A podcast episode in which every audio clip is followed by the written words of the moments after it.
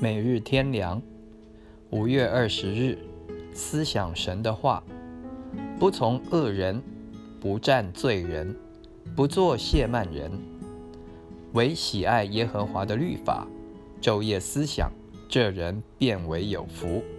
诗篇第一篇第一节，诗篇中充满宝贵的应许，在这开始的一篇就有一个非常宝贵的应许。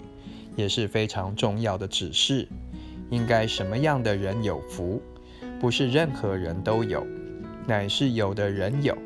这里提到恶人、罪人、亵慢人，都是神不喜悦的人，结局必至灭亡。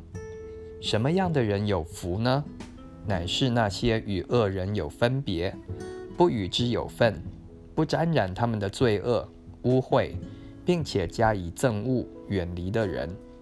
积极方面是喜爱神的话语、律法，昼夜思想，以致心思意念都被神的话语充满的人，要像栽于水旁的树，按时结果，凡事顺利，不怕灾害，因有神的话同在，也就有神的同在。这样的人非常踏实、稳固，在神的眼中有价值。而恶人则如糠秕一般，被风吹散，在审判时要受刑罚。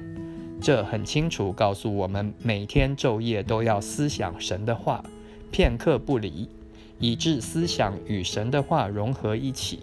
凡与神的话不合的思想、言行，都要赶出。一切以神的话为准则、依据。这样借着神的话与神同行，是何等有福！